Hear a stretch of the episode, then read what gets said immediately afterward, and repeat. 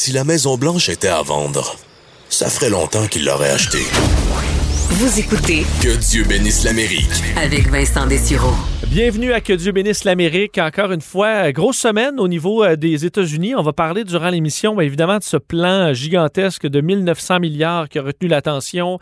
Euh, l'histoire du 4 mars, là, où Donald Trump, non, n'est pas devenu euh, président des États-Unis, contrairement à ce que QAnon euh, annonçait et prévoyait. Donc, un autre coup dur pour quand même ce- cette théorie conspirationniste. On verra quel sera le, futur pour eux. Et également, vu qu'on approche le 8 mars, la journée de la femme, et pour l'occasion, je vous raconte l'histoire dans le bloc 101 euh, de la première femme qui a accédé à un cabinet du, de président. Euh, Frances Perkins, qui a vraiment une histoire pas ordinaire et qui a été marquante dans la politique américaine, particulièrement lors de la Grande Dépression, pour essayer de se ressortir un peu euh, du trou. Alors, euh, je vous raconte ça un peu plus tard dans l'émission.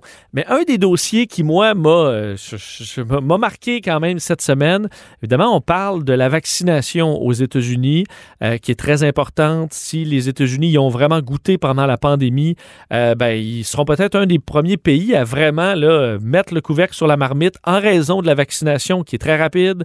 On prévoit même avoir assez de vaccins pour tous les Américains d'ici la fin mai. C'est ce euh, Joe Biden a annoncé. Ça, ça ne veut pas dire que tout le monde va être vacciné d'ici la fin mai, mais qu'on aura produit assez de vaccins. Le reste à l'administrer. Il peut y avoir quand même des défis dépendamment des endroits.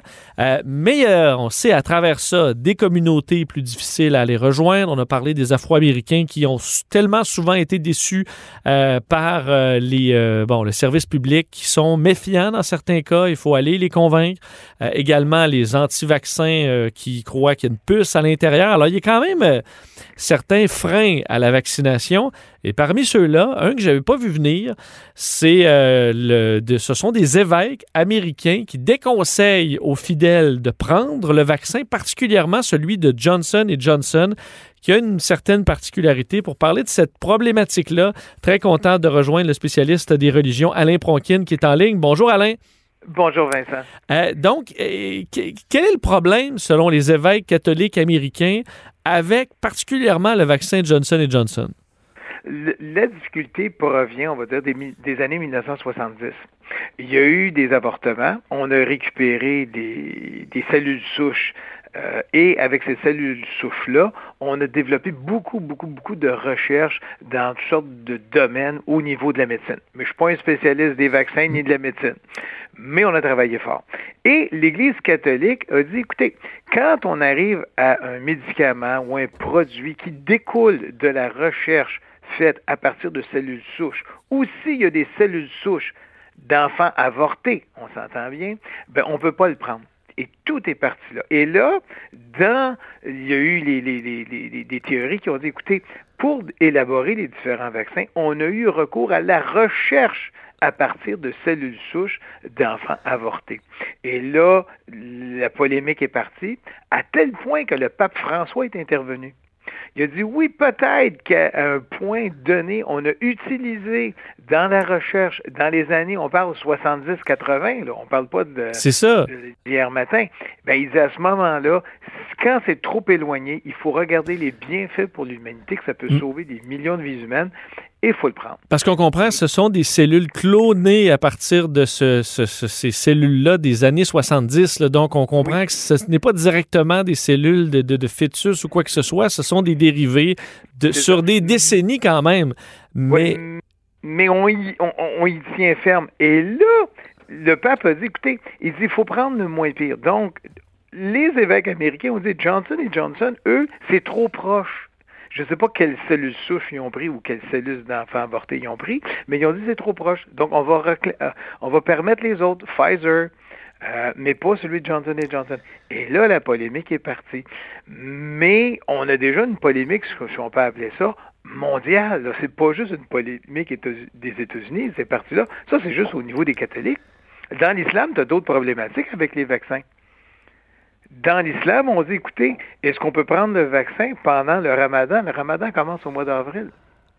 je comprends. Là, il y a des imams qui ont dit non, euh, on peut, on- il faut prendre le, le, le- le fameux vaccin. Mais tu as d'autres communautés religieuses chrétiennes, les Amish, les Faith Healing, où on se pose les questions sur est-ce qu'on le prend ou on ne le prend pas, le, le mm. vaccin? ça, ça peut affecter, je pense, autour un petit peu moins de 1% de la population. Je comprends parce que j'ai juste te, parler de fate healing. Là. Euh, creusons, creusons quand même un peu ça parce que euh, c'est quoi exactement le fate healing? Est-ce que c'est qu'on a vu des gens pendant euh, la, pandémie qui voulaient pas, par exemple, porter le masque et qui disaient, qui criaient même dans certains cas, là, moi c'est Jésus qui me protège, puis Jésus me protège, puis est-ce que c'est de ça qu'on parle? Ben, ce qu'on parle, là, et, on va y aller d'une façon beaucoup plus scabreuse, on parle de gens qui ont refusé des traitements médicaux à leurs enfants qui souffraient de cancer qui pouvaient être guéris, qui ont dit non, nous, c'est la prière. Et les enfants décèdent. Et de, des personnes adultes qui décèdent. Tu as, eu la même chose pour l'affaire du, je sais pas si tu te souviens, des serpents qui mordaient les gens? oui. on combat les ben oui. Il y en a, il dit, ah, ce serpent-là jamais va me mordre parce que je suis protégé par... Euh, et là, soudainement, ils se font mordre, évidemment. Là. Mais tu as la même chose. Fait que le faith healing, c'est ça. Et dans des États, aux États-Unis, je pense qu'il y en a 4-5, on a fait des législations en disant cette défense-là du faith healing, c'est la foi qui me protège, on peut l'utiliser. Alors, ces groupes-là, minoritaires, on s'entend, c'est des groupes très minoritaires, très marginalisés, disent on ne prend pas le vaccin parce que Dieu me protège. Et, ça, c'est ferme.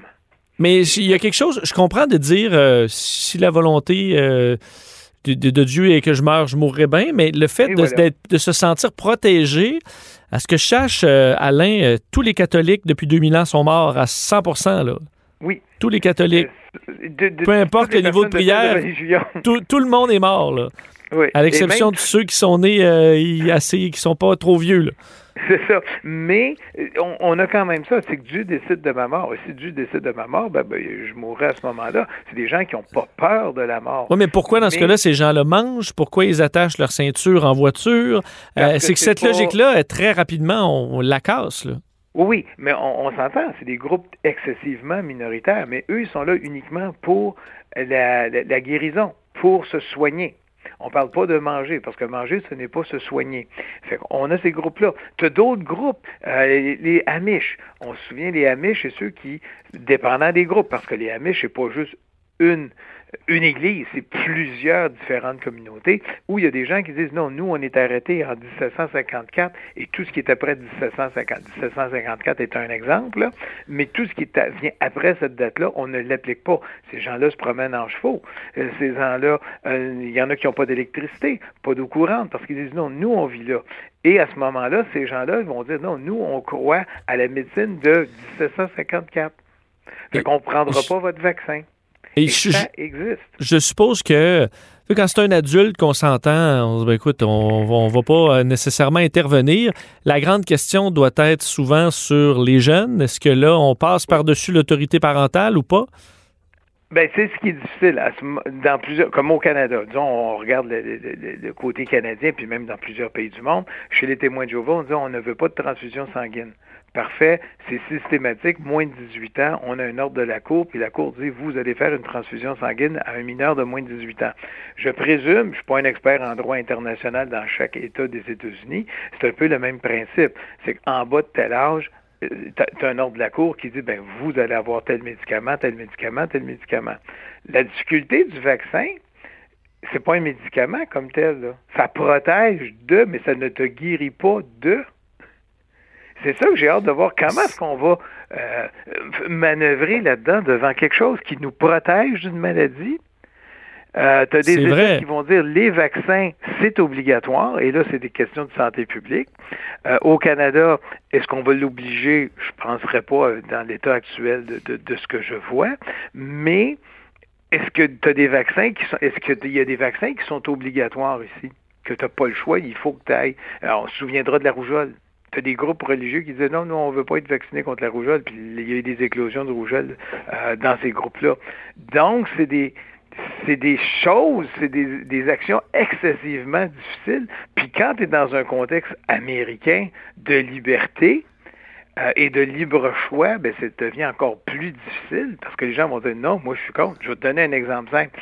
Mon père, lui, il a décidé qu'il ne voulait pas être vacciné Il est décédé avant d'une crise cardiaque il y a quelque temps, mais il avait pris cette décision-là. Puis dans son RPA, où tout le monde a été vacciné euh, cette semaine, euh, on respectait son choix.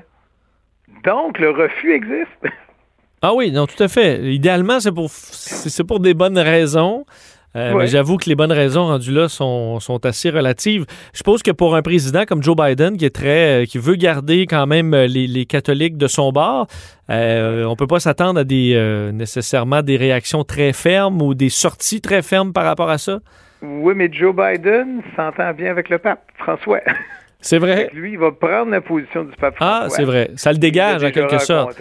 Oui, il l'a déjà rencontré, puis ils s'entendent bien. Fait que c'est sûr qu'il va dire, regardez ce que le pape François a dit. Vous pouvez le prendre. Même les évêques américains disent, ben Paul Johnson et Johnson. Mais là, tu as tout l'autre problème. Est-ce que la personne peut décider du vaccin qu'elle va recevoir? Moi, je veux juste avoir le Pfizer. Moi, je veux pas avoir ah, euh, est-ce que le mien va être passé date? Euh, il va être passé date le 2 avril, mais est-ce que le 3, il va être encore bon? C'est des questions de santé publique, évidemment, qui dépassent. oui, parce que si ta religion te permet de choisir le vaccin et on l'accepte, ben là, on voit AstraZeneca qui est un peu moins efficace. Certains dire, ah, mais moi, ma religion m'interdit d'avoir l'AstraZeneca, ma religion me donne juste le Pfizer. Mais ben là, on, ouvre effectivement une boîte de Pandore. Oui, puis là, tu vas avoir d'autres euh, confessions religieuses qui vont dire est-ce qu'on a utilisé euh, du porc pour faire tel vaccin? Ah oui. Et ça, on l'a vu, ça existe en Europe. Et là, les experts doivent dire non, il n'y avait pas de porc. Puis là, il faut regarder. Puis là, tu as une pléiade de vaccins. Tu as ceux qui sont faits en Inde, tu as ceux qui sont faits euh, en Chine. Et là, là, ça va devenir excessivement difficile à gérer hmm. si les gens disent je veux pas tel vaccin pour telle raison. Oh boy, bonne chance pour la fiole. Moi, Vincent, ma décision est prise. Et un moment donné, on va me dire, c'est à ton tour de te faire vacciner, ben, je vais y aller, puis je vais prendre ce qu'ils vont me donner. Ça sera pas plus compliqué que On est à la, on est à la même place là-dessus. Euh, Alain, un gros merci d'avoir été avec nous. Bienvenue, Vincent. Bonne journée, Alain Prokin, spécialiste des religions. On revient.